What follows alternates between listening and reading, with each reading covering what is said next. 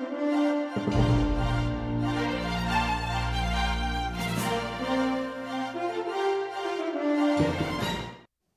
众朋友好，欢迎收看这一期的热点互动。今天是四月二十九号，星期三。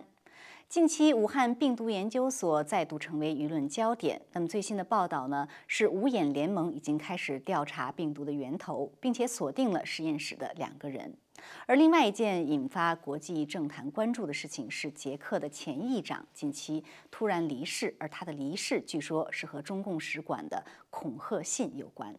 那么今晚呢，我们请来两位嘉宾，一起来谈论这些最新的热点事件。一位是在现场的时事评论员恒河先生，恒河先生您好。主持人好，大家好。嗯，好，谢谢。那么还有一位是通过 Skype 和我们连线的特约评论员肖恩先生，肖恩先生您好。主持人好，观众朋友们好。嗯，好的，谢谢。好，观众朋友也欢迎在节目中间跟我们互动或者留言啊，我们会在视频的下方贴出。好，那恒河先生先请您来谈一谈武汉病毒研究所这个事情。呃，我们先从最近发生一件事情说起，就是上周美国的这个卫生国家卫生研究所 NIH，它呢暂停呃停止了一项对于美国国内一个就是研究冠状病毒的机构的这个经费。那么外界怀疑说这个机构呃。国内的美国国内在纽约的这个机构，他把这个经费中的一部分，呃，或者甚至是大部分，投放给了武汉的病毒研究所。呃，先请您跟我们谈谈这个是怎么一回事，这个机构是什么样的机构？另外，您认为有多大的可能性，他这个钱有投放给武汉病毒研究所？因为他这个机构自己是否认的。呃，这个机构呢，它是一个叫做呃 Eco Health，实际上这呃中文把它分成三生态健康。这个系统呢，它是一个非盈利组织，呃，它的特点呢，就是跟世界上很多国家，就是其他国家的研究机构有联系，共讲是讲共同研究，讲讲共同研究，但实际上呢，就是说他自己的研究能力可能没有那些地方强。但他是不是好像是专门研究冠状病毒的？其中跟这个呃武汉病毒所合作的主要东东西就是冠状病毒，而且特别是。这个蝙蝠的冠状病毒是主要跟他合作的，那么这个 NIH 给他五年的经费呢是三百七十万，三百七十万呢有多少现在转移就给了这个武汉病毒所，呃现在不清楚，呃但他自己说呢是今年没有给，今年没有给那就说明开始，对，那就说明前几年给了的，而且今年有出了这样的事情，很可能他们自己就先暂停拨款了，呃所以说那个。阻断他的这个钱的话呢，我觉得这是一个舆论造成的。就是说，当时你记得在白宫这个新闻发布会上，有人问川普总统这件事情嘛？呃，可能要要查，所以很快的就停下来了。这个速度倒是挺快的。对，川普当时好像就说我们会停止这个款项。对，呃，而且说是哪一年开始呢？是二零一五年。呃，川普总统还问了一句，他说：“嗯，我我我很奇怪，那时候谁在当总统？”呃，就是。这个呢，确实是作为川普总统要把一个经费停下来是很很困难的，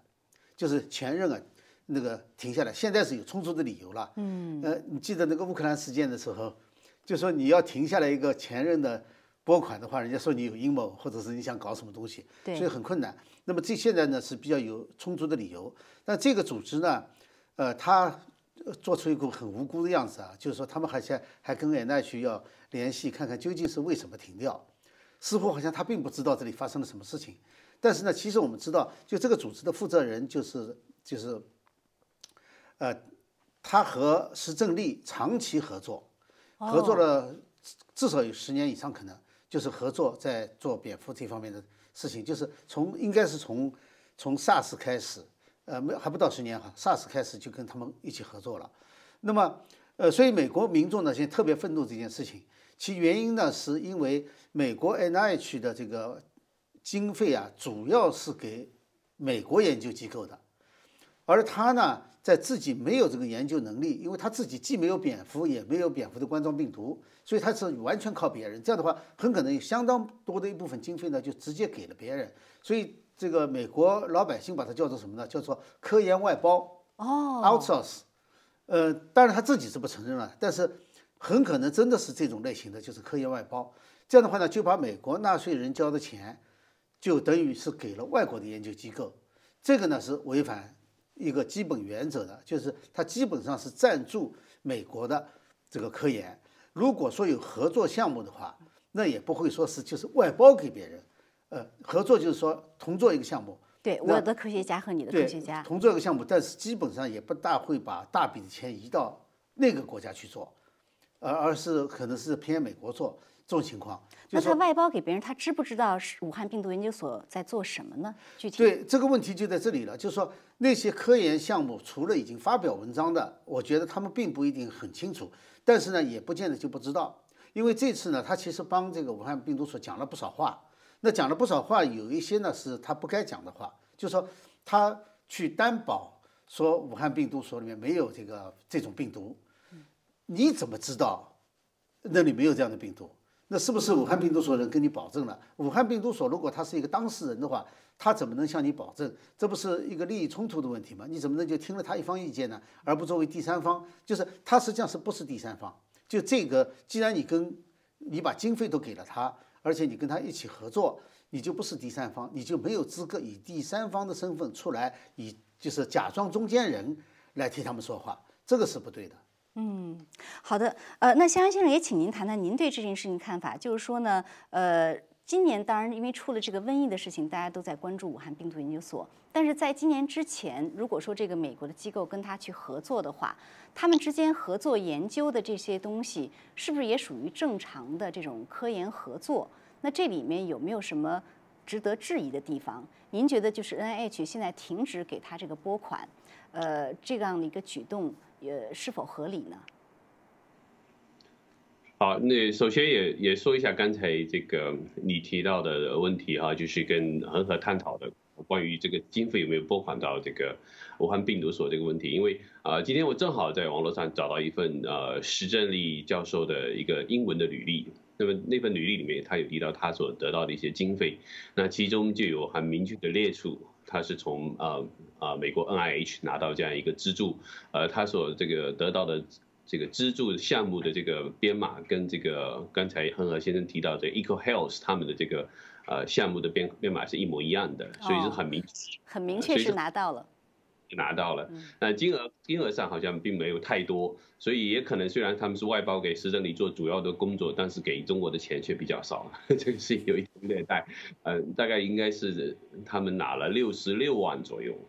啊，那就是大概三百七十万美元也不少了，嗯。对，相对来说呢也不少。对于中国来说，对于中国科学家来说，能够拿到外面 NIH 的经费，这绝对是一个一个 honor，也是一个呃很好的一个一个经费的来源吧，而且是五年的。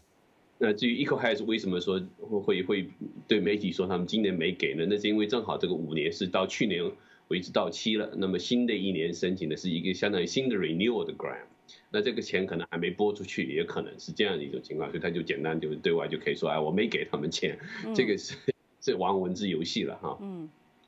那给的这个钱，对，给的这个钱算不算正常的学术合作呢？就是一定程度上，在病毒学界确实是很多事情是需要跨国合作的，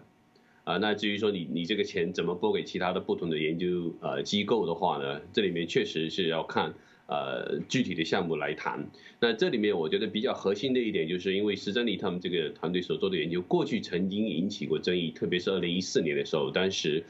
呃，就是 N I H 曾经呃 suspend 一一批研究，就是暂暂暂时终止一批研究项目的拨款，那就牵扯到这些项目是，呃，牵扯到呃做增加功能，对病毒做增加功能的研究，这属于这个。对，gain of function。那呃，当时呢，跟石正丽合作的这些啊，比如说像北卡 Chapel Hill 的这个 Rob barric 教授的这些呃，也也是做蝙蝠病毒研究项目的，还有 SARS 病呃 SARS 冠状病毒的这个呃研究的项目就被停止下来了嘛。呃，那那就这就说明了，其实就当时对于冠状病毒去做一些 gain of function 的 study，其实是非常敏感的。那在这种情况下，呃，如果你拿到这样的经费，而你又把这样钱拨给到啊武汉病毒所，而武汉病毒所很有可能，呃，就是说，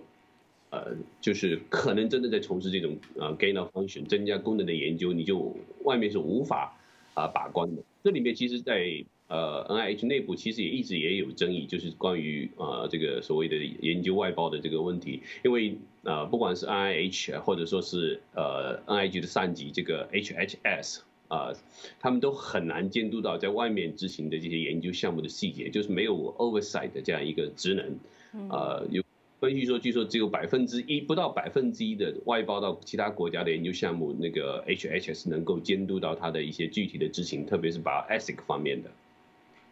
所以当然就变成是一个很大的问题。虽然说这个科学界、病毒界这个跨国研究合作是很普遍的一件事情，但是牵扯到这么敏感的事情，你就是应该是特别谨慎的一个事情。呃，所以我觉得在这点上是特别。呃，值得就进一步调查吧。就是说，这个 Echo Health 对于实证力的这个研究到底了解到什么程度？那其实美国呃还有一些其他研究机构的一些科学家也跟实证力有很多的研究，他们其实也应该呃接受 FBI 的调查，就是了解一下他们对啊这个武汉病毒所研究所啊了解的一个程度吧。另外，本身我也觉得呃五眼联盟启动这个调查其实也是很有道理的一件事情，因为。如果从公共防疫的角度来说，到目前为止，我们也并不知道病毒的呃来源，还有病毒的这个中间的动物宿主到底是什么。虽然有目前有很多啊这个科学报告出来说到啊蝙蝠啊，还有穿山甲啊是个是个可能的中间宿主，但是如果你细读所有这些文章，这些。文章到最后的时候，在讨论的部分都会提到，其实就是说，呃，所谓的蝙蝠啊，或者是穿山甲，有可能并不是是是最直接的一个呃动物宿主，就是由它直接传到人的这样一个宿主，就没办法下这个定论。嗯，所以到目前为止，就所有的科研报告也没有办法确定到底这个武汉病毒爆发的时候，哪一个动物是真正直接就是传染到人的这样一个过程，而，而且是什么时候传到人，也没有这个呃证据，对吧？然后武汉。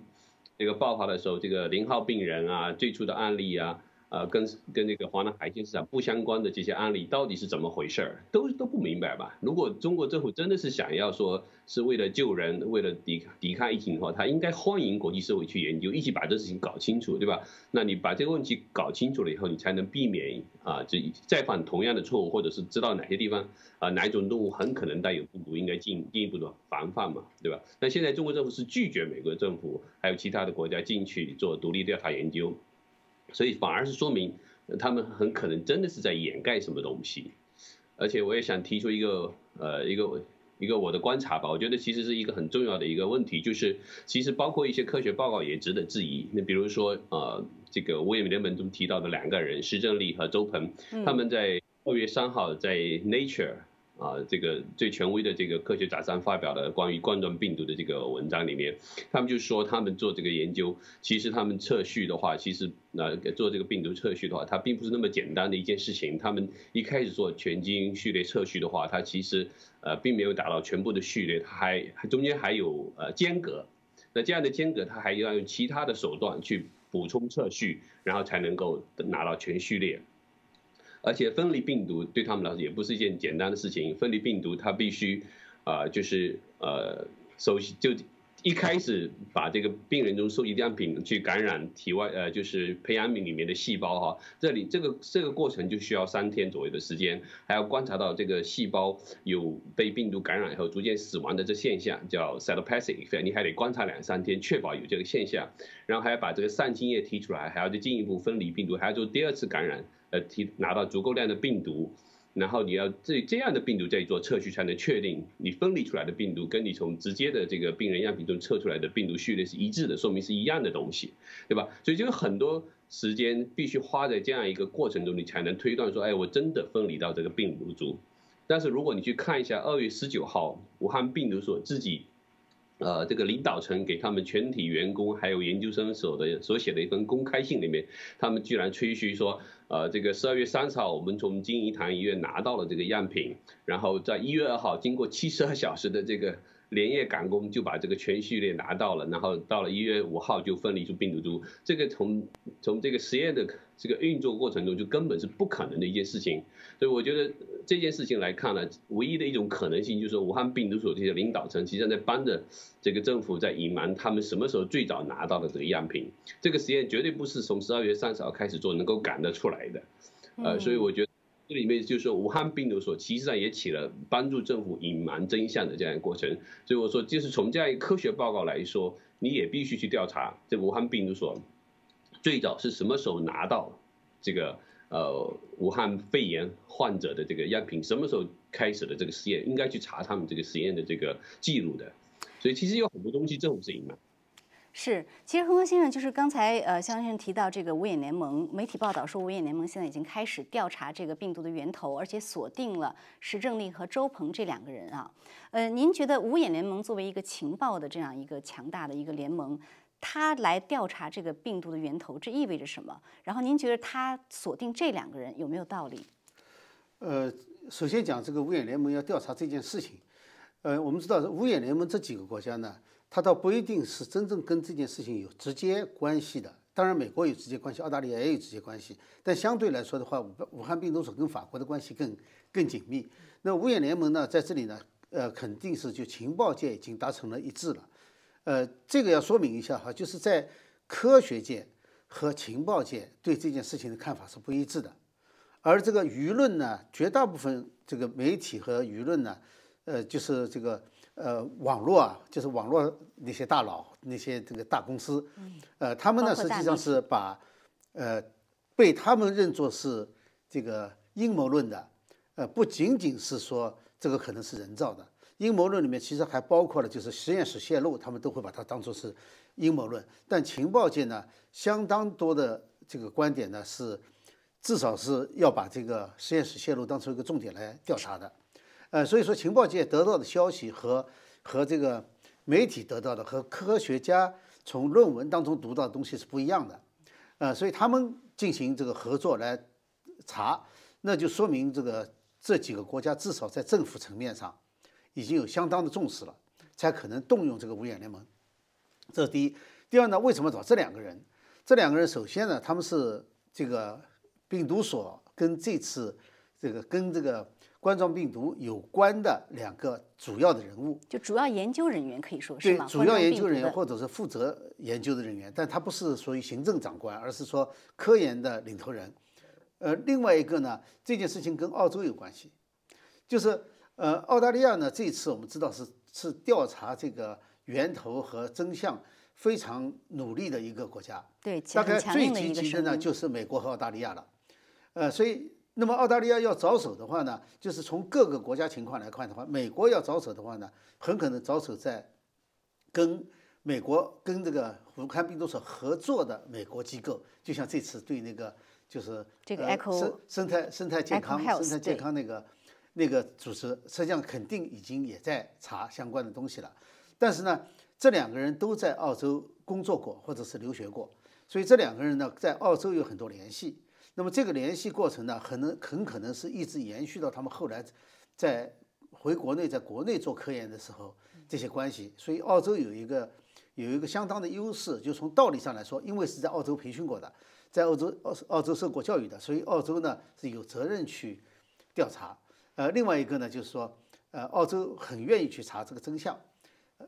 所以我说，并不见得就是这两个人就一定是要调查的呃真正的目标。呃，当然，石正丽肯定是一个目标了。那正好呢，是跟澳洲有这个这方面的关系，所以就从这个事件来着手。你必须要有一个入手入手的地方嘛，要讲出个道道来嘛。所以从这个地方入手，那是名正言顺的。所以你看他讲的很清楚的，就是因为他们在澳洲受过教育，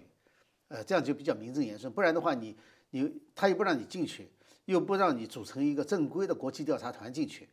那而且现在中共对这个调查这个所谓。源头或者是这个来龙去脉特别特别敏感，就是嗯，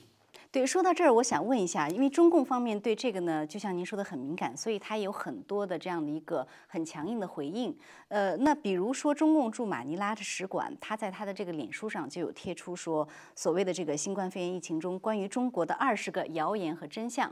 那他把其中的一个谣言呢，他就说这个关于病毒是否源于武汉病毒研究所。啊，他这这里其实指的是泄露了，所以他说这是谣言。他说真相是说武汉病毒研究所和新冠病毒的起源毫无关系。呃，他他给出的理由呢，他列举了两个人，一个是武汉这个病毒研究所这个 P 四实验室的主任叫袁志明，那么另外一个他引用了就是刚才我们说到这个 Eco Health 生态健康联盟的这个主席，这个叫 Peter 这个这个人。呃，他说这两个人呢，基本上呢，他给出的理由都是说，哦，因为我们病毒研究所的实验室里没有新冠病毒，所以就不是从我们这里泄露的。您怎么看他给的理由？呃，这个理由实际上是在玩文字游戏。呃，所谓新冠病毒呢，这是一个特定的叫法，是中共当局为了避免这个 SARS 专门起出来的一个名字。呃，因为现在其世界卫生组织是把它叫做 SARS 冠状病毒二，他不愿意叫这个，所以他叫新冠病毒，在中文里面有，英文里面没有的。嗯，所以他们咬定新冠病毒就特指的这一次大流行的这个，我们把它叫做中共病毒。对对。那他说这个武汉病毒所里面没有这个。就是说，跟他一模一样的没有。呃，第一，你怎么能保证没有？因为你是当事人，这两个都是当事人。呃，第一个就是 P 四实验室的负责人。说句老实话，这个冠冠状病毒不是在 P 四实验室做的，是在 P 三或者 P 二，就他们根本就没有在 P 四实验室做。你都不是那个实验室的人，你怎么能知道？你当然你可以说从来没有在 P 四实验室做过。是的，那个是在 P 三做的。这是这是一个。呃，再一个呢，就是。就是在这个病毒所里面有这样的病毒，你也不会承认。你你是当事人，你当然不会承认。至于说这个美国这个，你都没有到那个实验室去，你凭什么说？就是去参观。他好像是这绝对没有这回事，我就觉得很奇怪。对，他都不在那个病毒实验室，他怎么知道绝对没有？对你所得到的，就他所得到的所有的信息，都是由武汉病毒所提供给他的。也就是说，他就当了一个传声筒，而且他也咬定新冠病毒。没有新冠病毒，那也就是说，你说的就是说，在那里没有长期存着以前存着跟这个一模一样基因序列的这种病毒。第一，你不知道有没有；第二，就是外界说的不是新冠病毒，外界外界外界冠状病毒。对外界说的是冠状病毒，而且说各种各样类似的这个跟它很接近的病毒。所以说这是一个文字游戏，而且呢，两个出来说话的人都是。有利益冲突的，就是说他们是他们是当事人，他们并不是第三方调查者。就是说，就是组织调查团的话，这两个人要要回避的。对我看到他们这个呃理由的时候，我就我当时还没有注意到他说的是新冠病毒，我以为说是冠状病毒。我说这个石正丽在那研究冠状病毒，这个天下都知道，他怎么居然说那边没有冠状病毒？一看哦，他说是新冠病毒。对 这个东西，我想大家很多人都是觉得说，你冠状病毒的话，如果是真的是泄露了，或者是呃比较早的时间泄露了，也许他在外面。变异成了新冠病毒或者怎么样，不管怎么说吧，但是你那边有冠状病毒，这个是肯定的。对，以前是把它当做光荣榜来说的，说是，呃，他们收集到的冠状病就是蝙蝠的冠状病毒的品种是世界上最多的，嗯，他们自己是当光荣来说的。对，其实如果说对于武汉病毒研究所这个袁志明来说，他如果说绝对没有的话，那其实他也没有必要不让人家去调查哈。从这一点上来说，对你说到就是他的那个二十个那个那个问答假问答假消息里头，其实还有很荒唐的啦，呃，就说 P 四实验室是非常非常严格的，按照国际标准的，中国的实验室是中国人建的，建完以后按照什么标准运行，外国人连管的权利都没有。法国整个团队被踢出去了，根本就后来没有，就是法国现在跟这个实验室最接近的，一直在帮助他们建实验室的人都不知道那个运行是怎么运行的，就从开始运行到现在，他们就没有人进去过，根本就不知道怎么运行的，达到什么标准，没有国际任何机构认证过。嗯，是，所以肖先生，您怎么看？就是说，一个是呃。像这个袁志明也好，还是另外一个也好，他他对于这个说我们实验室呃没有新冠病毒，所以跟我们毫无关系这样的一个辩解。另外一个呢，就是有关五眼联盟，他如果说从石正丽和周鹏入手，全部纯粹靠外围的信息，呃，那您对这样的调查的这个前景，呃，您怎么看呢？啊，我首先说一下，我觉得其实。呃，就光说这个武汉病毒所有一些这个蝙蝠病毒的话呢，也都值得调查，因为特别是呃，石正丽他在他的这个 Nature 文章里面也提到了，他不是在云南发现了一株特殊的这个呃蝙蝠冠状病毒嘛，叫 ITG13。那这这一株病毒呃，到目前为止是所有已经确定过的蝙蝠病毒株里面与与这个呃。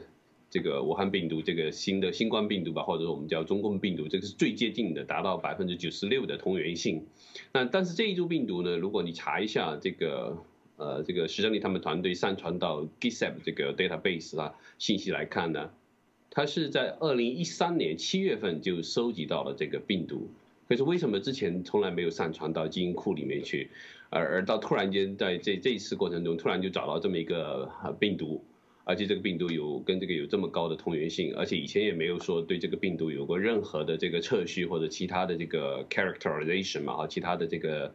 检测吧，就怎么冒出这一株这个蝙蝠病毒的啊，是在什么情况下收集的？连这一株病毒的一些具体信息我们现在都拿不到，嗯啊。呃，对这个单病毒株做一些单独的功能测试，也也目前也看不到，所以我觉得就是比较奇怪一件事情，就这一点的话都值得研究，那更不用说它呃其他的这个呃可能性，如果你实验室里面有有有多种病毒感染了同样的这个动物啊等等，也可能会有其他的重组或者就奇怪的重组啊等等，都有可能吧，我觉得就是。呃，并不并不是说一定是要证明这个病毒是来自他们实验室，但是你，我觉得这个调查过程中会让人们进一步了解，哎，这个病毒有多复杂，或者是在其他的动物的呃这个之间的传播的是到底怎么样一种途径，然后了解到这个这次爆发的病毒的呃这个真正源头在哪里，对吧？我觉得这全世界都需要了解这一点嘛，呃，所以我觉得呃五眼联盟现在开始启动调查，这个是很有意义的一件事情。那现在即使是没有一个。独立的调查团队能够直接到呃中国去，但是我觉得其实他们这个情报部门的收集能力还是很强的，呃，可以追踪到就是一些甚至比如说一些卫卫星图像啊等等查一查，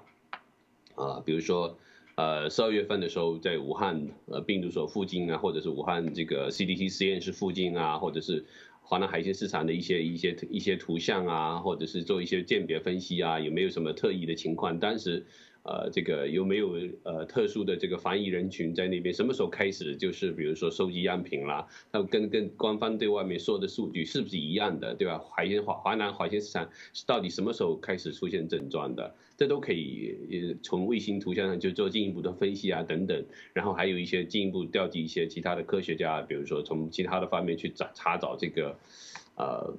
呃，就相关的文献嘛，进一步调查到一些啊，比如说他们在做这个 gain of function study 的证据啊等等，我觉得其实有有很多方面是可以调查的，而且呃还可以调查，比如说啊，中国方面为什么多次改动这个关于这个呃这个中国这个武汉肺炎、中共肺炎呃这个病症的这个定义，为什么造成每次的中国的这个呃疫情的这个数哈数据。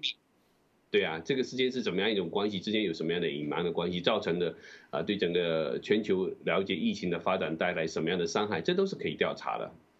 所以我觉得其实呃，应该会让全世界呃会更清晰的看到中共到底在哪些方面撒了谎。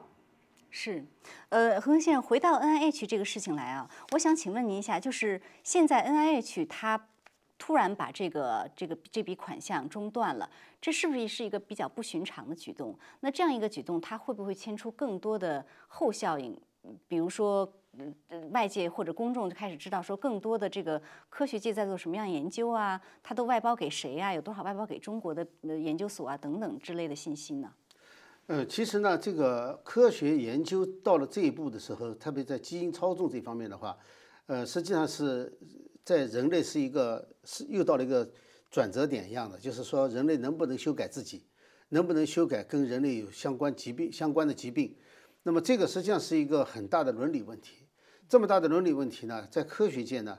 呃，其实要让科学界自己来约束自己是比较困难的。所以说这种约束呢是来自社会，就是说，呃，美国为什么会有这么多就是关于医学的伦理学的监督委员会啊这些啊？它实际上是反映了整个整个社会的一个道德水准，就说有些东西不能突破的，是不能做的，是社会上，呃，组织的力量对科学界进行相相对的约束。那这也就是为什么二零一四年的时候，美国曾经就是，呃，取消这个就是增加增加功能的这种实验，哎，边缘方性实验，所以才会有二零一五年这笔钱，是二零一五年开始拨的。哦，哎，很可能就是因为在美国不能做了。呃，这种事情其实很多，这实际上也是一种医学伦理的问题，就是把它外包给一些在美国由于伦理不能做的事情，包给别人去做去。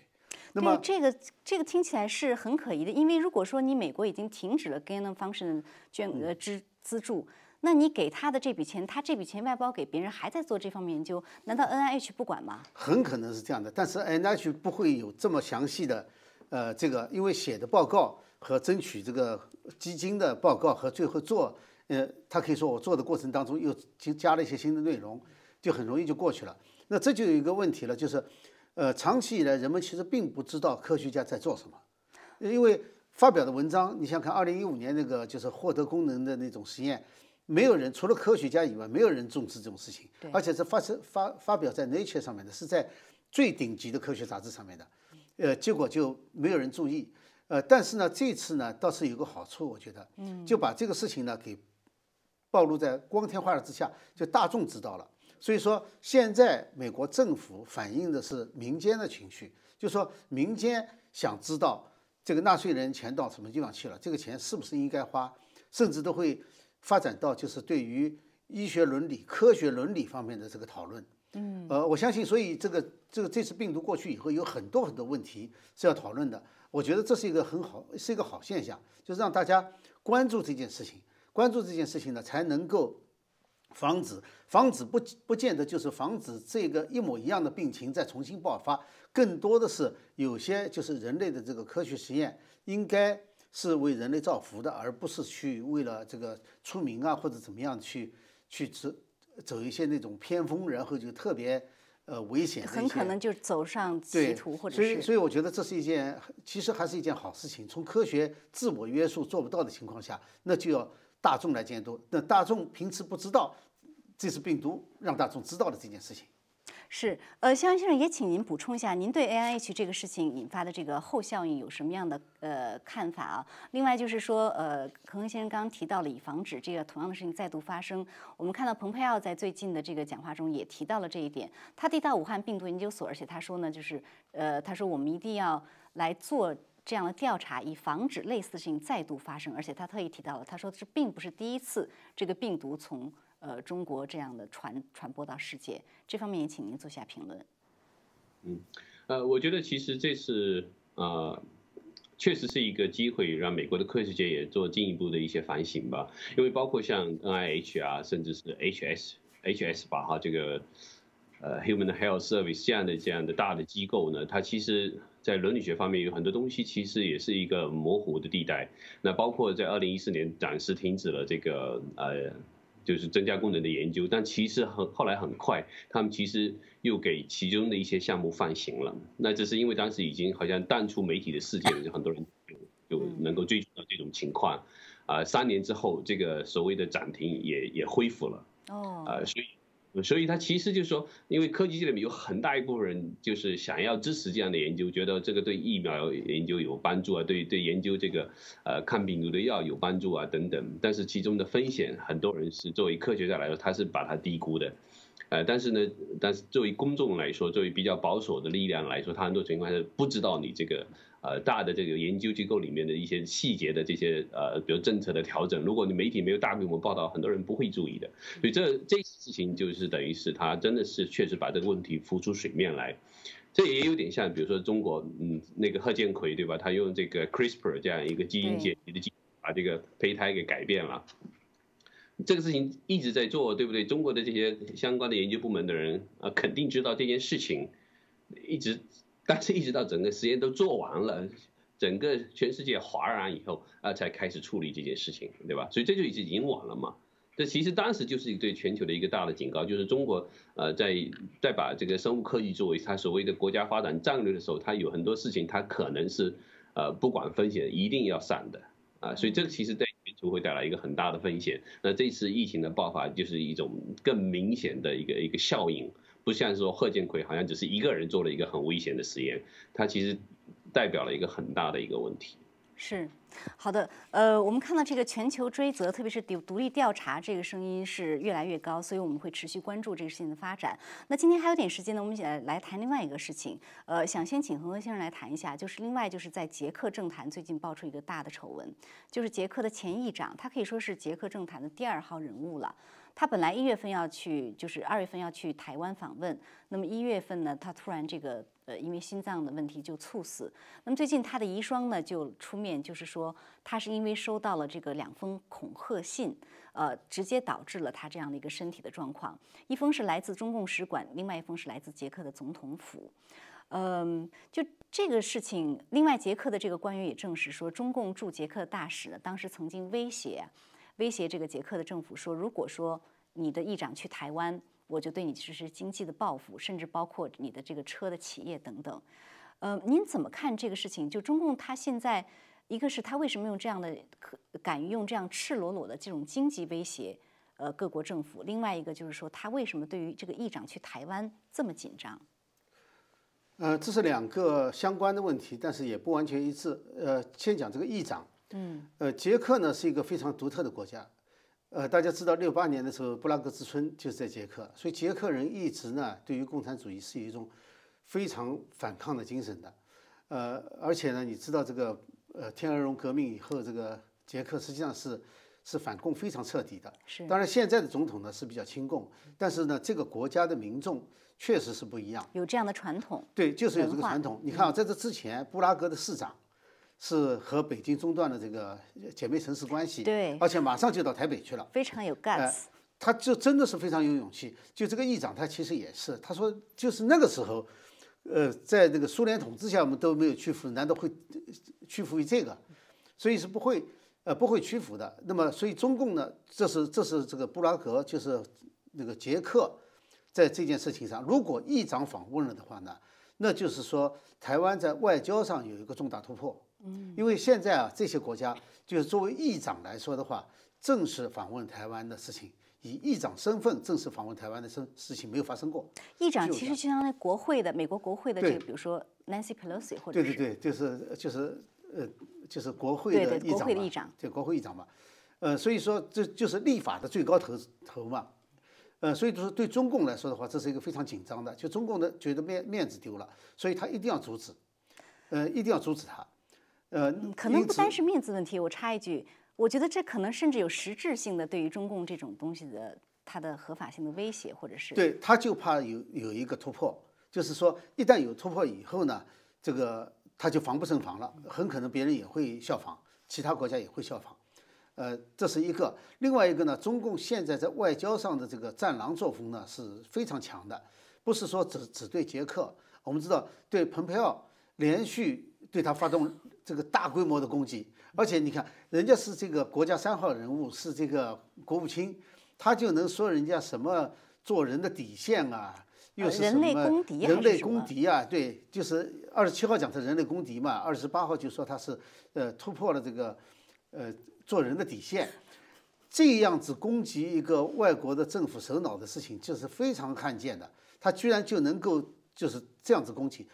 而且。对这个澳大利亚也是直截了当的用威胁威胁的方式。是，呃，澳大利亚和美国呢，就是对于美美国来说，它攻击的是蓬佩奥个人；对澳大利亚呢，是威胁十几亿人不买你的产品，就是用经济来进行威胁。所以这已经变成了一个一个套路了。就是说，他现在我估计哈，呃，就是用这种方式来维护他的统治，就是至少呢，在国内他不能够，在国际上他认为。中共啊，只能取攻势，不能取守势，因为这个政权啊，它本身是不稳定的，他也知道，所以他一直是以进攻性的方式来做任何事情的。哪怕现在是是他自己国内顾不过来的情况下，越是顾不过来情况下，他越会对外采用这种进攻型的方式，越是要用战狼外交。呃，这一点呢，很可能，而且很可能就是会用武力威胁。现在是用经济威胁或者是个人攻击。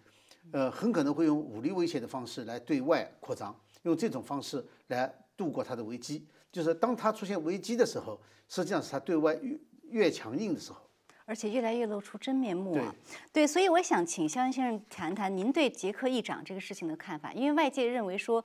这种恐吓信啊什么，这简直是黑社会的手法，已经不只是战狼外交的问题了。您怎么看呢？呃，我觉得这个事情确实呃蛮有代表性的啊，就是说整个中共在整个呃中欧、东欧吧，叫呃叫做中东欧这一带，他们所采取的一个系列的一些呃渗透的做法，还有控制呃就是。影响整个中东欧政坛，他们有一整套系列的做法。那整体上来说，他从二零一一年开始，他就有一个所谓所谓的这个“十六加一”啊战略，就是十六个中东欧国家跟中国开始进一步的合作，然后他进一步推“一带一路”，他在渗透这些国家，影响他们的这个呃政坛。那特别是捷克的这个泽曼这个现任总统上台以后，他帮他跟这个总理呃 Andrea Barris 啊，这这两个人呢都是非常亲共的。那表面上好像说他们就觉得要为捷克找到一个新的这个经济发展的路线啊，不要依赖欧盟，不要依赖美国。啊，所以他他们呢就就跟中国走得越来越近，那实际上他们也就慢慢慢的就就陷入到这个这个可以说是一个陷阱之中嘛，因为经济挂过以后，他就可以不断的用经济力来威胁啊这个这些政治人物，要他们不断的妥协。那包括比如说呃当时的捷克的这个国家网络信息部门的这个主管啊，他叫 Navaradis，他。在二零一八年的时候，曾经出了一份报告，说这个华为对于捷克构成了一个国家的安全的威胁。但是当时等中国的大使馆等等就就全力的给这个呃德国的政界首脑施压，甚至经济威胁啊等等，就说要要呃使得德国的一些大的企业，像比如说这个汽车制造商 Skoda 啊等等啊，还有大的这个 financial 公司啊 Home Credit 等等，让他们受损啊等等。捷克的是吧？不是德国的。啊，是捷克的，对，这。这些捷克的公司让他们受损，那就用这种经济讹诈的方式来来逼迫这些领导人对他们自己国内的人施压，所以后来这个国家这个网络安全主管就被被 fire 掉了，被解雇掉了，所以你就可以看得到，所以现在这个议长呃受到压迫，呃，就说离奇的死亡，也可能也是类似的一个压力嘛，从因为。不仅是受到中国外交官的这种胁迫，自己政坛那边的这个高层也给他不断的压力，所以这个压力不在其中，你很难体会得到，对吧？而且又是这样一个就是一直有啊明确反共啊这个理念的这样一个人，要让他呃违背自己的内心去做选择，这个当然是一个很大的压力，所以我觉得才会出现这种情况。当然，我也看到有报道说，甚至有可能是这个中俄的这些特工联手，甚至是被暗杀掉的，呃，也有这种呃推测。那我觉得这也是需要进一步调查，到了解一下到底这个死因是怎么回事。当然，你现在比较难调查，就是因为你的总统和总理都是都是亲共的，他不让调查。呃，这嗯，所以这整个呢，呃，我觉得等于说实际上是激发了这个呃，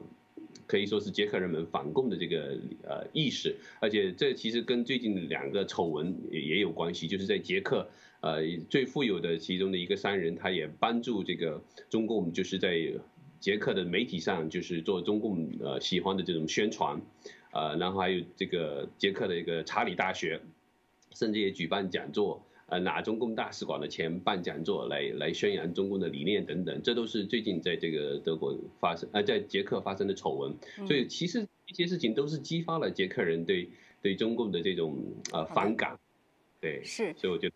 好的一个一个一个转变吧。嗯，其实不只是捷克，像澳洲这次也是说，在中共用经济利益威胁的时候呢，他们呃还是很强硬，而且要求中共大使做出解释。所以中共这种说法是不是在激发越来越多的反弹呢？呃，肯定是。呃，因为澳洲呢，其实呢是有一个基础的，就相对来说，欧洲呃欧洲比较慢，这方面动作比较慢。捷克是一个例外。那澳洲呢，实际上是两三年前就开始了。就揭露中共对澳洲的渗透，然后一步一步的话呢，就是说他也和美国几乎同步的在政治风向上有一个转变，所以到了今天呢，其实已经不是一天两天的事情了。所以他能够能够顶住中共的压力，是在这之前已经有很多的铺垫了。所以中共对世界各国的这种压力的话，哈，呃，随着这次疫情的发展的过程，我们可以看到越来越多的国家会认清这件事情，而且越来越多的国家民众会起来。对这个政府进行压力，嗯，来改调整对中共的战略，是只会收到相反的效果。好的，那非常感谢二位啊，我们今天节目时间很快又到了，我们也感谢观众朋友的收看，还是下次节目再见。